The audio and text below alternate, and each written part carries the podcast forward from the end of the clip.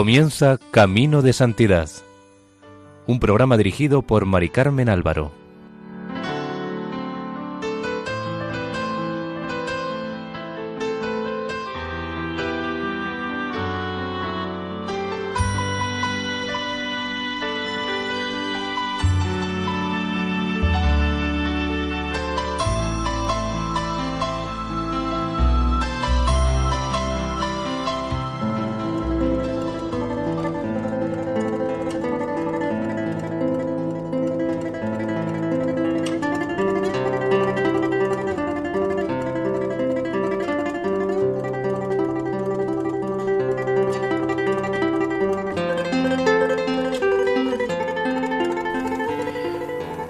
Nuestra más cordial bienvenida al programa Camino de Santidad, realizado por el equipo de Radio María en Castellón, Nuestra Señora del Lledó. Les invitamos a escuchar el tercer capítulo dedicado a Fray Leopoldo de Alpandeire.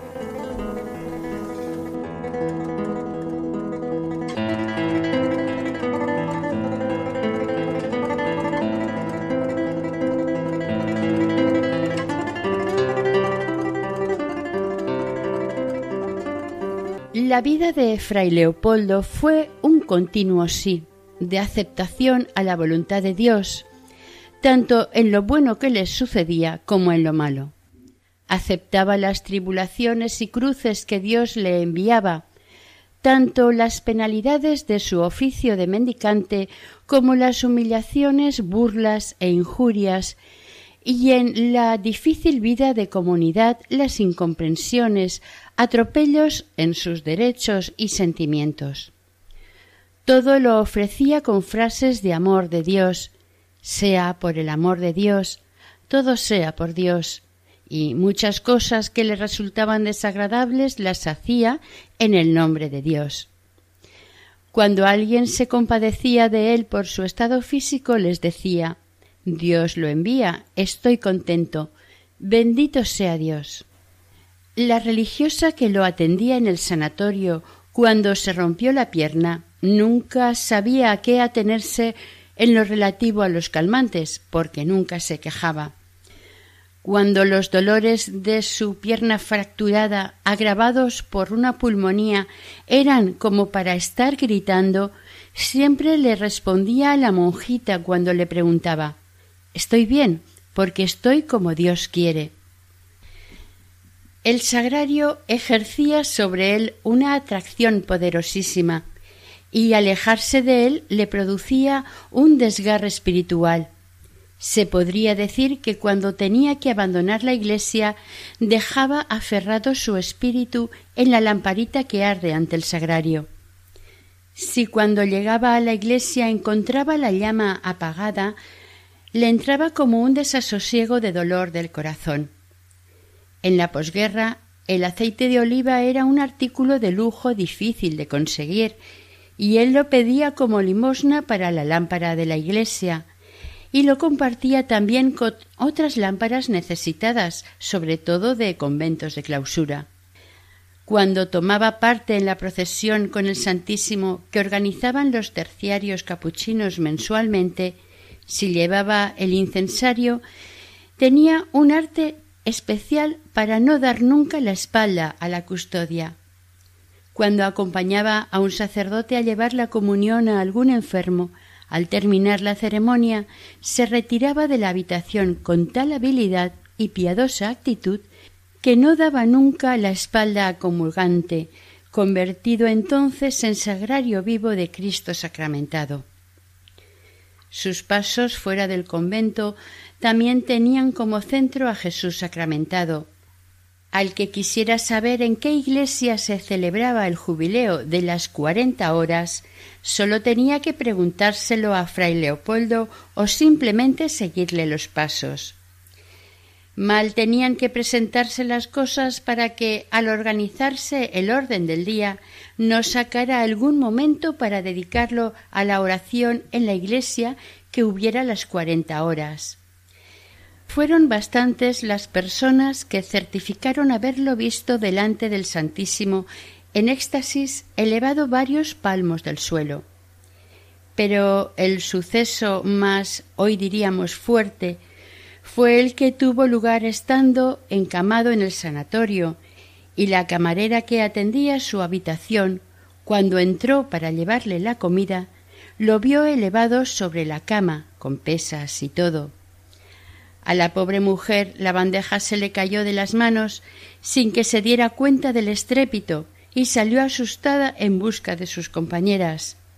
Pero cuando éstas y la religiosa encargada del piso llegaron estaba ya todo en orden. Sin embargo, fue preciso creerla por la sinceridad con que lo contaba. Además, era una persona muy equilibrada. Cuando nuestro santo oía una blasfemia, la pena que le embargaba era inmensa. Todo su ser se veía afectado por el trallazo blasfemo que hería su alma en lo más íntimo. Su reacción impresionaba. Con gran indignación y al mismo tiempo con compasión para con el blasfemo, le reprendía. Jamás se atrevió nadie a replicarle de mala forma, hasta el más endurecido de los blasfemos se impresionaba al ver el gran dolor y desconsuelo que le nublaba el rostro y le ponía los ojos brillantes por las lágrimas. Muchos llegaron a prometerle que no volverían a decir una sola blasfemia. Contra la blasfemia tuvo que enfrentarse muchas veces y la alabanza a Dios brotaba espontáneamente de su boca con todo su ser estremecido. Bendito sea Dios, alabado sea Dios, glorificado sea Dios. Luego le decía al blasfemo, hermano, a Dios sólo se nombra para alabarle. Y muchas veces consiguió que repitiesen con él en desagravio jaculatorias de alabanza. Cuando esto sucedía, la emoción y el gozo se le veía en la cara. Hay muchos hechos y detalles que muestran cómo Fray Leopoldo cumplió el precepto del amor al prójimo en la medida que exigía de él el amor de Dios. Él sabía mucho de desplantes, ya que los había sufrido cuando le tocaba mendigar, y conocía la triste sensación que provoca el desaire. Quizás por eso se esforzaba en mantener los nervios controlados siempre que recurrían a él y a veces con impertinencias. Los mismos frailes recurrían a él con encargos verdaderamente fastidiosos. Siempre los atendía y hacía lo posible e imposible por atender sus peticiones. Él, por el contrario, se preocupaba mucho por evitar molestar en nada a los demás. En la convivencia fraterna tuvo muy presente el ideal trazado por San Francisco se amen y se cuiden los religiosos como una madre ama y cuida a su hijo carnal. Su vida religiosa estuvo llena de detalles para con sus hermanos de religión. Su caridad no tenía límites. El fraile llamado Fray Leandro de Écija estaba a punto de morir y tenía muchos vómitos por lo que no podía tomar alimentos. A causa de esto, el capellán del hospital donde estaba ingresado se negaba a darle la comunión, a pesar de que el enfermo la pedía insistentemente. Como el enfermo veía que llegaba su fin, suplicó a fray Leopoldo que le administraran el santo viático. Quería recibir a Cristo por última vez antes de partir hacia la eternidad y fray Leopoldo, que ya sabía la postura del capellán, después de pedir ayuda a la Santísima Virgen, como hacía siempre que tenía que hacer algo importante, llamó a la puerta del sacerdote y le dijo Padre, fray Leandro, que no tardará en morir, desea recibir el santo viático. El sacerdote le respondió que si no veía que era imposible, no podían exponerse a un espectáculo desagradable con las sagradas especies. Sería una profanación. Fray Leopoldo siguió insistiendo para que se le diera aunque fuera una partícula muy pequeña. Como el padre siguiera negándose, le dijo ¿Y si hubiera alguien que estuviese dispuesto a tomar lo que arrojase el enfermo?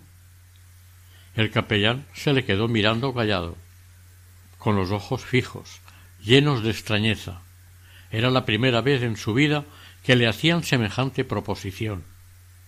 Fray Leopoldo dijo con voz temblorosa Yo estoy dispuesto a hacerlo si usted le da el santo viático.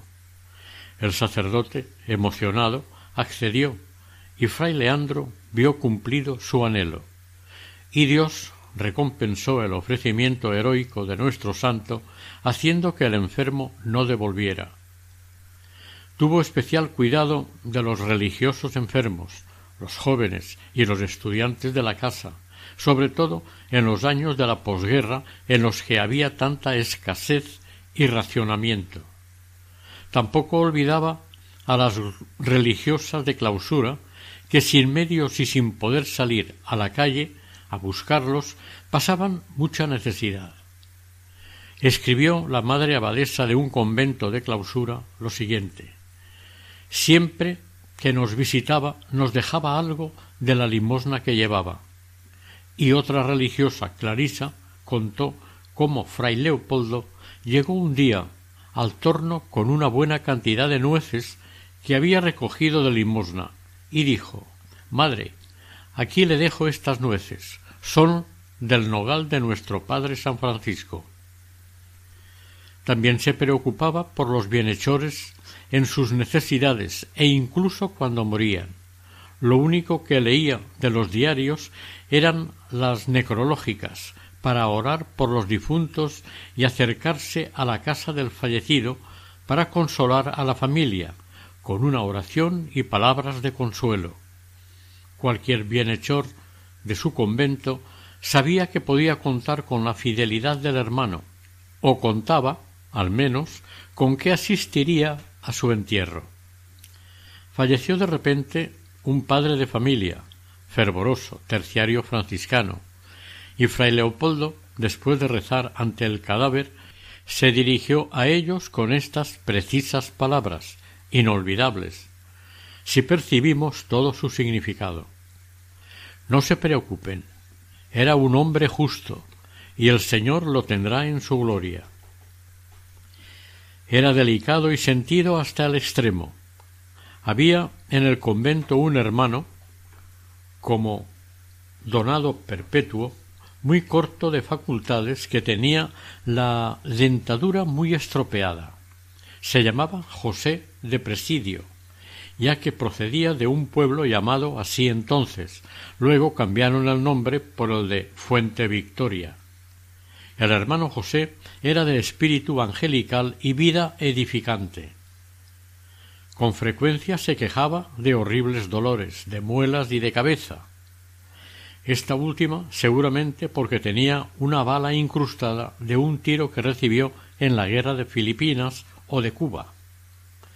Su anestésico preferido era una copita de anís o licor similar que él se autorrecetaba y pedía ingenuamente como si se tratara de una pastilla de aspirina.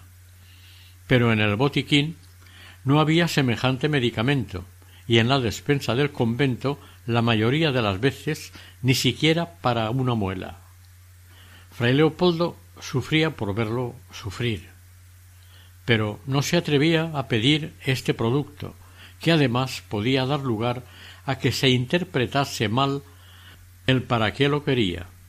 Así es que su caridad se las ingenió para que cuando iba a casa de algunos bienhechores a felicitarles por motivo de su santo y le obsequiaban con una copita de anís o de coñac, en las casas que tenía más confianza les decía abochornado Mire usted, yo no puedo beber, no me cae bien, pero tenemos en casa un hermanito anciano que sufre mucho con las muelas y siente alivio cuando toma una copita. Si usted quiere, yo me llevaría algo para él. Con este motivo llevaba en la alforja un botellín pequeño. Así cumplía una doble función no verse obligado a tomar licor contra su deseo y hacer caridad con el hermano enfermo. Gracias a este detalle de caridad de fray Leopoldo, el hermano José pudo sobrellevar con mejor ánimo los achaques de sus últimos años. La envidia no tenía cabida en el alma de fray Leopoldo. Siempre disculpaba, jamás salió de sus labios un reproche para nadie. Los hermanos jóvenes que tuvo a su cargo confesaron que nunca les molestó con frase alguna, aunque sí les regañaba y en ocasiones con firmeza, pero siempre con cordialidad. Resultaba hasta divertido cuando quería fingir estar enfadado porque no le iba. Se imponía sacrificios por los demás hasta un límite que nunca hubiera consentido los hiciesen por él. Durante casi toda su vida fue sacristán y siempre guardaba bajo llaves la botella de vino para consagrar, incluso con más cuidado que el dinero de las colectas. Alguien le preguntó maliciosamente por qué lo hacía, para ver si acusaba a alguno de los monaguillos, ya que había corrido la noticia de que a uno de ellos lo habían pillado dándole un tiento a la botella. Pero no cayó en la trampa, y le contestó con cierta sonrisa Pues verá, un padre me advirtió que tuviera mucho cuidado con el vino de consagrar, porque como había sido monaguillo, sabía todas las diabluras de que son capaces. Me contó que él y sus compañeros no sólo se bebían el vino, sino que después ocultaban su fechoría echando igual cantidad de agua. Y como el vino de misa es cosa sagrada, hay que guardarlo. El que quita la ocasión quita el peligro. El vino aguado no está permitido para la celebración de la misa.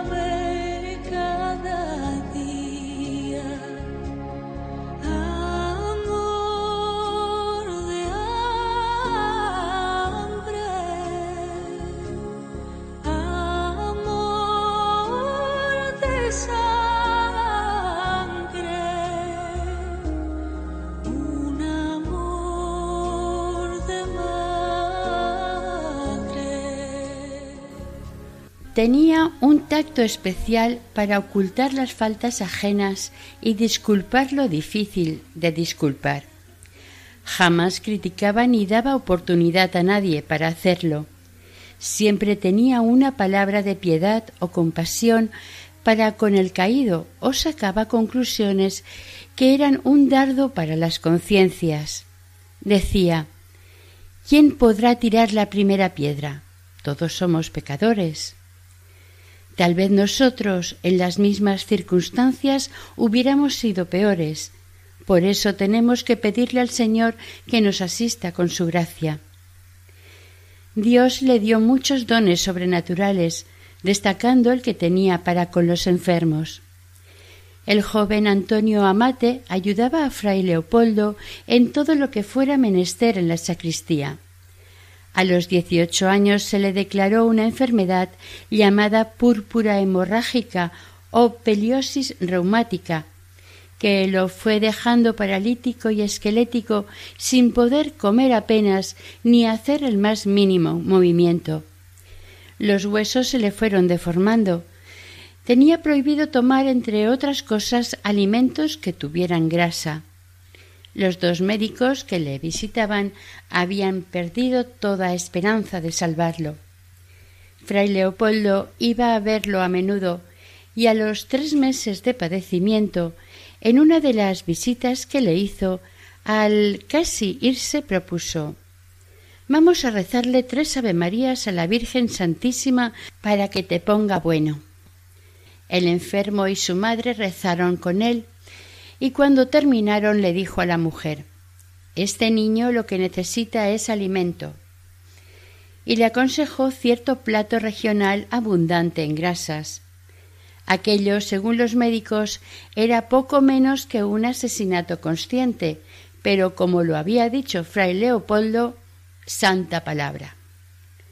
Al día siguiente de haber tomado el enfermo el guiso y además abundantemente, el médico que iba todos los días le dijo a su madre que había notado un cambio importante en su hijo que qué le había dado.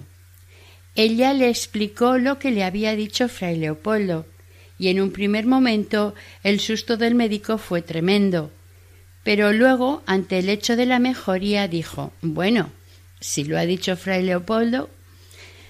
Antes de los dos meses el chico ya estaba repuesto del todo. Cuando cuatro años más tarde Antonio Amate se echó novia, como el santo visitaba también a los padres de la chica, cuando éstos le comunicaron que su hija tenía novio y era Antonio, fray Leopoldo contestó Ese sí que le debe un favor muy grande a la Virgen. Con esta frase quedaba clara su curación. Su corazón generoso socorría a los pobres que se le acercaban, distribuyendo entre ellos parte de las limosnas recolectadas. Como ejemplo, un hombre se le acercó pidiendo socorro. Parece ser que le dijo que no tenía trabajo. Fray Leopoldo echó una ojeada a su alforja. Solo llevaba un pan. Le preguntó al hombre si llevaba navaja y éste sacó una bastante grande con la que partió el pan exactamente por la mitad.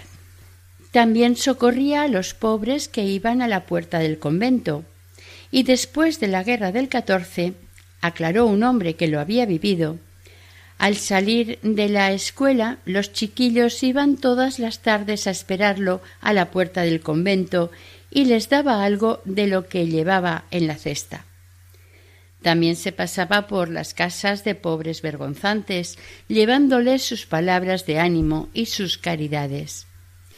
Si llegaba a pedir a casa de personas humildes y que él conocía los apuros económicos por los que estaban pasando, si le daban una limosna que a él le parecía demasiado, la rehusaba y aceptaba sólo la mitad.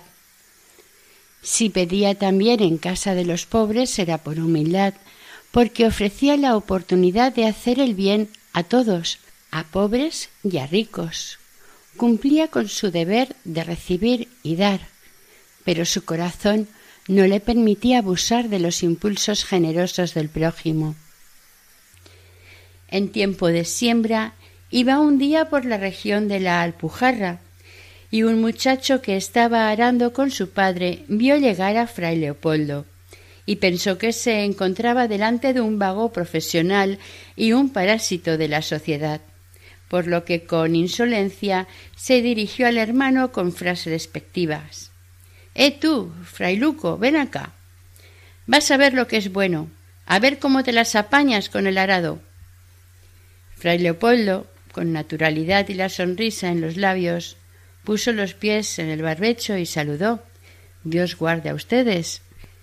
El padre del chico, desconfiando ante el cariz que iba tomando la situación, intervino. No haga usted caso de este mozuelo, que tiene menos talento que la pareja de mulos que tiene delante. Y tomando el látigo, pretendió castigar a su hijo. Fray Leopoldo se interpuso entre los dos y quitó importancia a lo dicho por el muchacho y añadió que todos los pecados que cometa sean como éste. Después, una vez calmados los ánimos entre padre e hijo, dejó a un lado su manto y alforjas y echó mano al arado, tranquilizándoles e informándoles que en su juventud había arado bastante. Y apretando la esteba, mandó a las mulas, demostrando con unos cuantos surcos a los boquiabiertos campesinos que no quedaría mal clasificado en un concurso. Finalmente Estuvo un rato conversando con ellos en tono amistoso, sin desaprovechar la oportunidad de hacer apostolado. Al despedirse de todos, se ofreció al muchacho. Ya sabes, siempre que pase por aquí, estoy dispuesto a echarte una mano. Al cabo de unos dos años volvió a pasar fray Leopoldo por allí y en la misma finca que había sucedido lo anteriormente narrado, estaban cosechando padre e hijo. Nada más ver este último al hermano, empezó a dar gritos y grandes saltos entre las mieses, alternando tacos y blasfemias tan fuertes que fray Leopoldo aseguró que jamás las había oído antes. Asustado ante el vocabulario y la actitud del joven y pensando que éste lo quería matar, empezó a recitar el acto de contrición. Pero unos pasos antes de llegar ante nuestro fraile y con cara de alegría le preguntó si no lo reconocía. Ante el gesto de estupor y espanto de fray Leopoldo, el joven le dijo Yo soy aquel que el otro año le llamó para que me ayudase a arar. Fray Leopoldo le reprendió por tanto taco y blasfemia, y el otro se disculpó diciendo visiblemente apenado Usted me perdone, pero me ha dado tanta alegría de verlo. Perdone usted, pero uno se cría aquí como los animales. Fray Leopoldo, al ver el buen corazón del muchacho, le hizo unas reflexiones y le hizo rezar con él para que Dios le perdonara. Los dos se arrodillaron entre las mieses y el chico repetía el acto de contrición que el hermano decía. Al final le hizo prometer que no volvería a decir aquellas atrocidades. Este es uno de los pocos casos que el hermano contó de todas sus correrías y lo hizo para deducir que no se debe pensar mal de nadie, ni siquiera viendo las cosas. Aquel muchacho no lo había hecho por maldad, sencillamente no sabía mostrar su alegría de otra manera. Fray Leopoldo no soportaba la mentira. Un día que fue de visita a una casa y la señora no lo podía recibir, por tener una visita de mucho compromiso, la chica de servicio, en vez de dar el recado que le había dado el ama de casa, que era sencillamente que no podía recibirlo, y que volviera lo más pronto posible, le dijo que la señora se estaba peinando.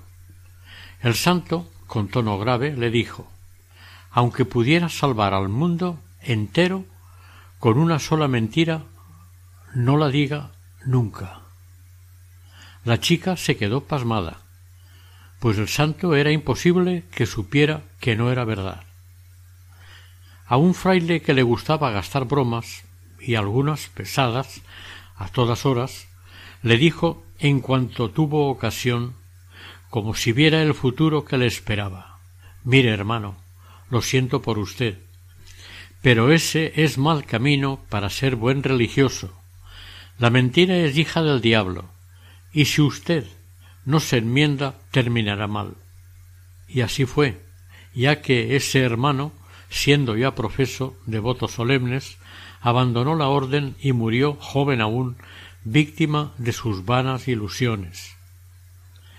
Según costumbre muy antigua, durante las horas del mediodía, el portero del convento cerraba el portón exterior que daba acceso al patio conventual. Durante esas horas, precisamente, sonó un día la campanilla de la portería interior.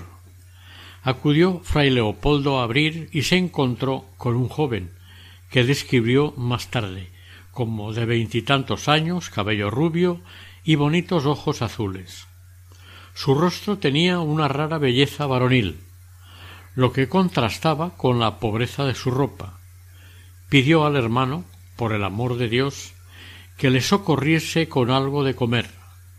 Fray Leopoldo, conmovido, porque se lo pidió por amor de Dios, fue a prepararle unas cosillas y se las dio al joven que se marchó. Entonces fray Leopoldo fue a cerrar el portón que creía habría dejado abierto el portero, y por eso había entrado el joven encontrándose que el portón estaba cerrado y trancado por dentro. La tapia era alta y casi imposible de escalar, y más sorprendente aún, al joven, que apenas le había dado tiempo para llegar al portón, no se le veía por ninguna parte. ¿Quién sería el misterioso adolescente?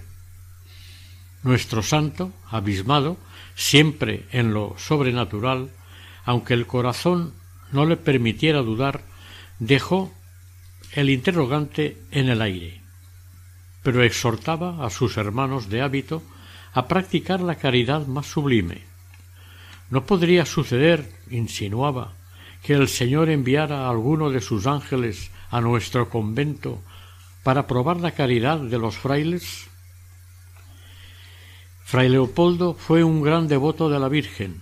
Nació en una tierra mariana cien por cien.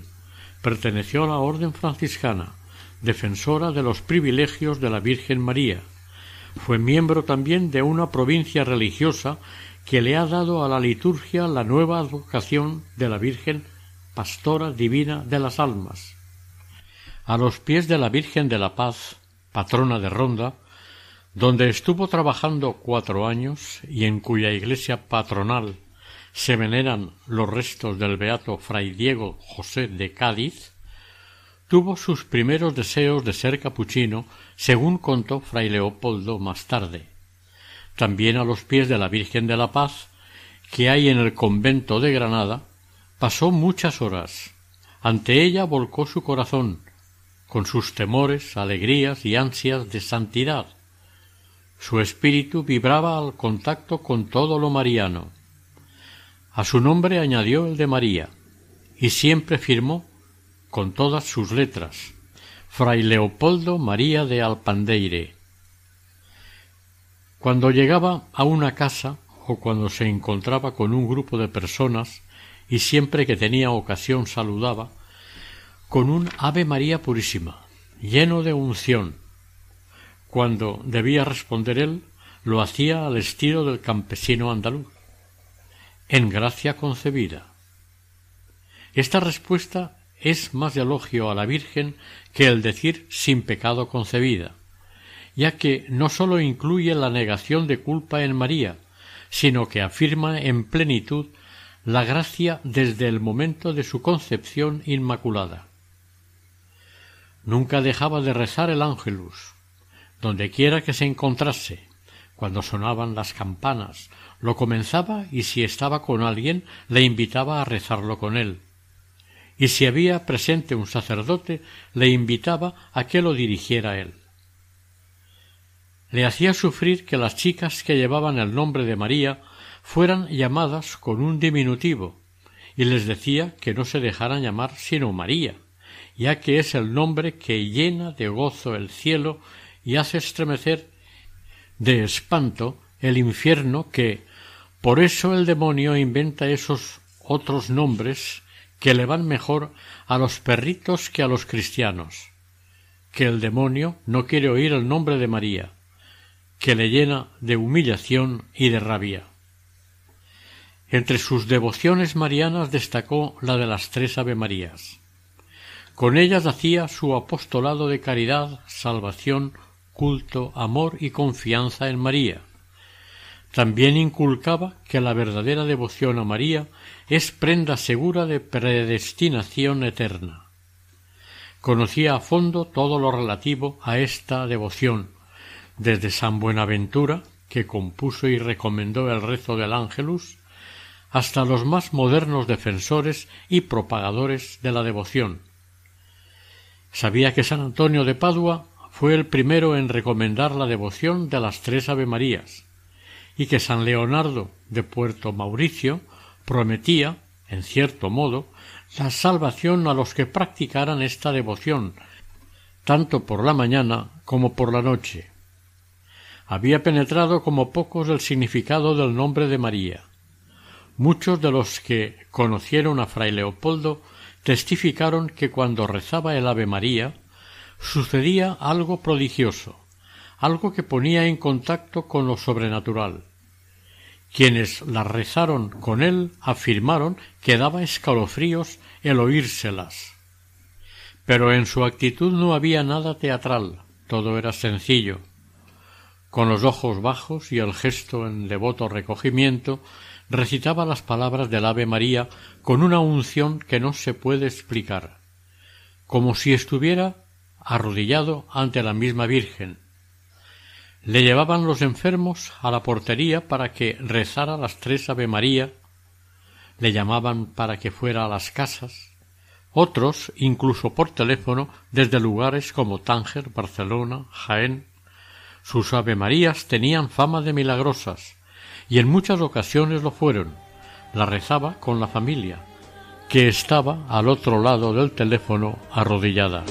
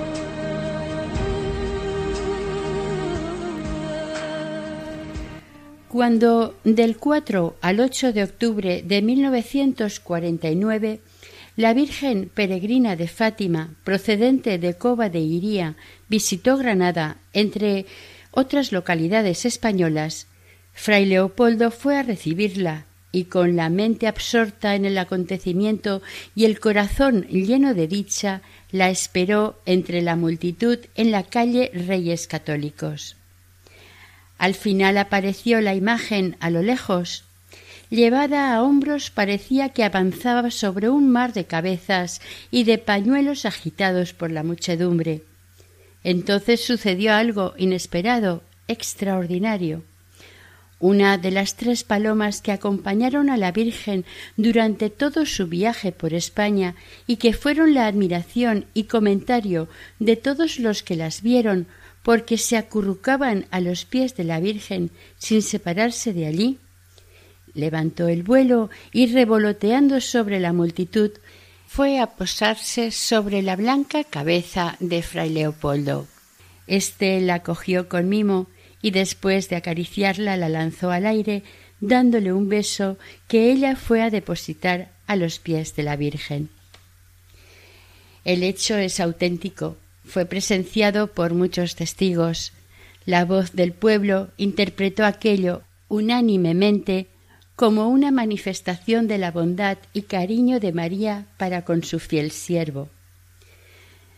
Dios revela su sabiduría a los humildes para confundir la sabiduría de este mundo. Y Fray Leopoldo era humilde. Todo su ser reflejaba humildad, hasta su conciencia, reflejada en actitudes y expresiones, como si fuera el menos dotado de los hombres y el más infiel a las gracias recibidas. Pero de cerca y de lejos acudían a él pidiéndole consejos. Cuando lo hacían, el santo se limitaba a dialogar sobre los temas que le exponían como si fueran propios, y como sin pensarlo iban surgiendo ideas y razonamientos que llevaban el sosiego a las almas. Todos se iban de su lado con paz, reconfortados. También llegaban consultas de lejos, por teléfono y hasta a través de una tercera persona. Una señora le pidió a un fraile que le preguntara a fray Leopoldo si debía entablar un pleito. La respuesta del santo fue dígale a doña tal que los pleitos son como los pozos. Mientras más tierra se saca, mayores se hacen. La señora entendió la respuesta. Más tarde manifestaría que hubiera sido un error llevar el caso al juzgado. A veces intervenía sin que se lo pidieran, como por ejemplo a un joven que lo observaba en la calle desde cierta distancia sin decidirse a contarle lo que le inquietaba. Lo paró y le dijo Juan, ¿no tenías algo que decirme? A veces hasta cruzaba la calle para consolar o aconsejar a alguien sin que la otra persona lo esperase. Una monja con pocos años de vida religiosa llevaba varios meses de crisis espiritual. En un momento dado tuvo que salir por la ciudad para acompañar a una religiosa mayor quien conocía a fray Leopoldo, por lo que al verlo se acercó a saludarlo. Mientras estaban conversando los dos, la monjita joven, que no conocía personalmente a fray Leopoldo, pensaba en la dicha que supondría para ella si pudiera contarle sus inquietudes al famoso fraile. Pero no hizo falta. Al despedirse, sin ser preguntado, le dijo solo las siguientes palabras Hermana, no olvide que a usted le quiere mucho el Señor. Solo con estas palabras la religiosa quedó consolada y tranquilizada. Pocos días antes del comienzo de la guerra civil, sobre las diez de la noche, pidió permiso al Padre Superior para salir. Le dijo que tenía que dar un aviso a unos señores que saldrían al día siguiente de viaje. A aquellas horas las calles estaban casi desiertas y los pocos transeúntes que circulaban se miraban entre sí con miedo. Se presagiaba la tragedia. Los últimos meses estaban siendo turbulentos. Obteniendo el permiso, salió fray Leopoldo cruzando el casco urbano en dirección a la calle Recogidas.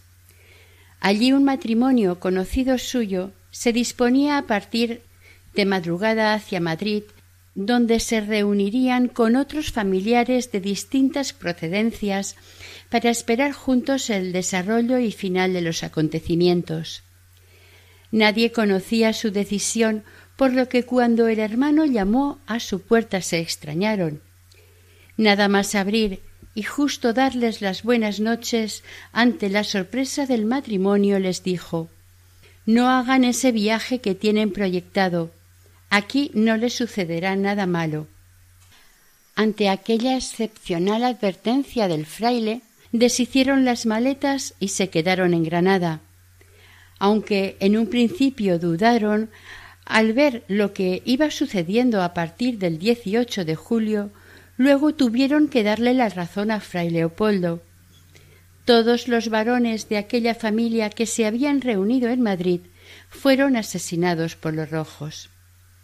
Dios dotó a fray Leopoldo de un corazón compasivo y de dones suficientes como para dulcificar las penas y amarguras de su prójimo. Quienes le consultaban sabían que sus sencillas respuestas venían de Dios. Por eso sus consejos se seguían al pie de la letra. La abundancia de sus carismas en beneficio del prójimo abarcaban un sinfín de formas, como el suceso que le aconteció a una señora que al salir de la iglesia de la Magdalena se encontró con fray Leopoldo. Acababa de encomendar a Dios una grave preocupación, la salud de su padre que estaba a punto de morir, pero sobre todo su alma. Hacía bastantes años que el hombre, honrado a carta cabal, no se acercaba a los sacramentos. La señora, al encontrarse con el hermano, le ofreció una limosna sin decirle nada sobre su preocupación. En ocasiones parecidas o iguales, éste se limitaba a decir Dios se lo pague. Pero esta vez añadió Verá cómo todo se soluciona bien, tenga confianza en el Señor. Efectivamente así fue. Su padre recibió con paz los sacramentos. Otra vez Dos señoras le pidieron oraciones por su hermano, militar conocido de él que había sido asesinado en Barcelona durante los primeros días de la guerra. A éstas le respondió categóricamente Su hermano no necesita oraciones. Era un buen cristiano y un buen militar.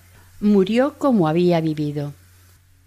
Cuando las cosas iban mal, siempre había alguien que se acordaba de fray Leopoldo, a veces por el mero hecho de tener su consuelo, pero casi siempre con una finalidad esperanzadora aunque también muchas veces se recurría a él con cierto temor porque tenía el don de ver el futuro.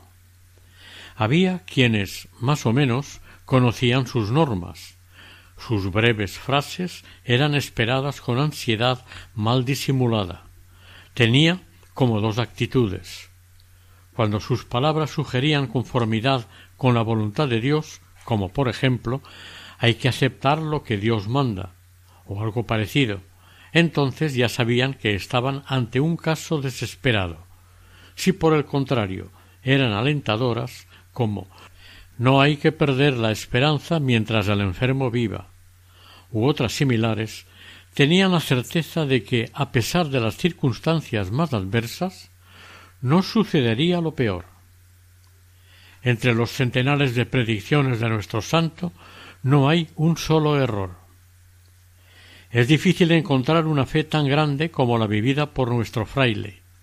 La existencia del mundo sobrenatural era para él más real que la realidad de los seres corpóreos que lo rodeaban. Vivía totalmente familiarizado con las cosas del más allá. De aquí su fe, esa clase de fe que traslada montañas, la fe de ese gran convencido de la bondad del Señor que nos trata mucho mejor de lo que nos merecemos. El 14 de abril de 1931 se proclamó la Segunda República. Fueron muchos y de buena fe los que en principio se las prometían muy felices, pero la realidad fue otra muy distinta. A los veintisiete días de ser España republicana, los conventos y las iglesias empezaron a arder en Madrid, y se extenderían los incendios de conventos e iglesias como un reguero de pólvora por toda España. El grito de libertad produjo estallidos de libertinaje. La agitación llegó hasta los viejos muros de las ventanas de los capuchinos de Granada. Los cristales de las ventanas, uno detrás de otro, fueron cayendo a pedradas. Había motivos para temer un asalto o un incendio en cualquier momento ni los más optimistas se hacían la más mínima ilusión. Las imágenes de valor que había en la iglesia fueron escondidas en casas particulares. Los frailes tuvieron que afeitarse sus barbas y vestirse de seglares, y a los más ancianos se les recomendó dormir fuera de casa. A las tres de la madrugada del 13 de mayo de 1931, el portón de la calle ancha de Capuchinos fue regado de gasolina y las llamas se vieron desde toda la ciudad. Los asaltantes derribaron imágenes y altares, acuchillaron los lienzos de los claustros y arrojaron el armonio desde el coro sobre el pavimento de la iglesia. Después asaltaron la despensa del convento que suponían bien abastecida, pero solamente encontraron pequeñas provisiones de legumbres y poco más nada apto para celebrar una juerga, ni una botella de vino para brindar. Al fin encontraron el vino de la misa, pero en cantidad tan insignificante que uno de ellos exclamó Aquí no hay más que hambre. Vamos a Cartuja. Los amigos de lo ajeno debían conocer bien el convento, porque sólo forzaron tres puertas de las cuarenta y tantas que había la del superior, la del vicario y la de fray Leopoldo. Fueron directos a las celdas de los que tenían acceso al dinero en el convento. El gobierno y las cortes no frenaban la anarquía, más bien facilitaban el caos. Se dijo de aquellos gobernantes que buscando quemar a la Iglesia enterraron a la República. La persecución religiosa arreciaba con toda su furia y a fray Leopoldo le tocó también su parte. Cuando salía a lo que fuera, desde cualquier plazoleta o por descampados, le dedicaban, con música del himno de riego, coplas ofensivas u obscenas. Por aquellas fechas nuestro santo tuvo necesidad de utilizar un tranvía de cercanías. recogido en su rincón, desgranaba las cuentas de su rosario. No importaba que no molestara a nadie. Su sola presencia resultaba una provocación para ciertos sujetos, que la emprendieron contra nuestro santo con frases como sobago a trabajar. Las ofensas e insultos llegaron a ser tan indignantes que el cobrador solicitó la intervención de la Guardia Municipal en un pueblo del recorrido. Esta exigió a los alborotadores que abandonaran el tranvía. Como se resistían, empezó a practicar detenciones, y entonces, sólo entonces, se oyó la voz de fray Leopoldo intercediendo ante las fuerzas de orden público por sus ofensores. Esto desconcertó favorablemente a aquellos pobres agitadores. Fray Leopoldo, a pesar del peligro que suponía salir a la calle, tenía el deber que juzgaba sagrado de salir a sus quehaceres. No se podía elegir ni días ni horas, porque en cualquier momento y lugar estallaba el tumulto. En cierta ocasión los agitadores ya estaban preparados para quitarle su alforja, cuando intervino alguien de los entre muchos que le miraban con buenos ojos, que dijo Dejadle, ese es más pobre que nosotros. Otro día lo introdujeron a empellones en una barbería para darse el gusto de rasurarle las barbas. Por fortuna estaba allí un señor que salió en su defensa, y la cosa quedó solo en intento, ya que aquellos cobardes dieron la espalda apenas se les plantó cara.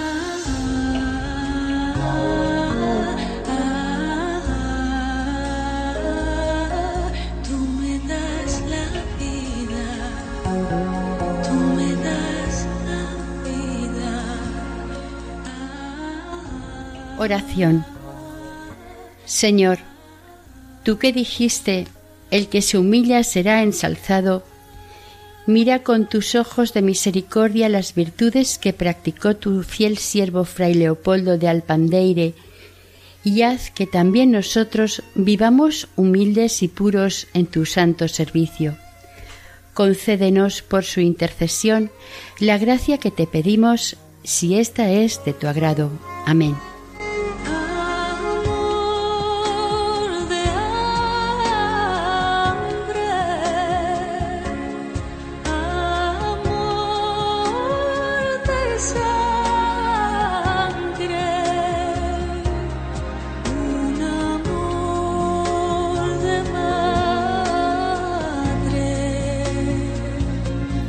Hasta aquí el tercer capítulo dedicado a la vida de San Leopoldo de Alpandeire, dentro del programa Camino de Santidad, elaborado por el equipo de Radio María Nuestra Señora del Lledó de Castellón. Para contactar con nosotros pueden hacerlo a través del siguiente correo electrónico camino de santidad arroba Deseamos que el Señor y la Virgen nos bendigan.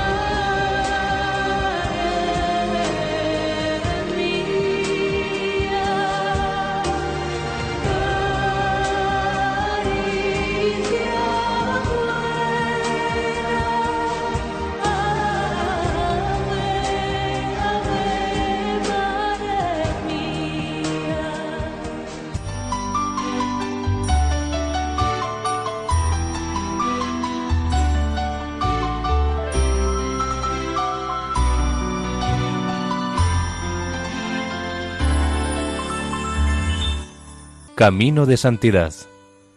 Un programa dirigido por Mari Carmen Álvaro.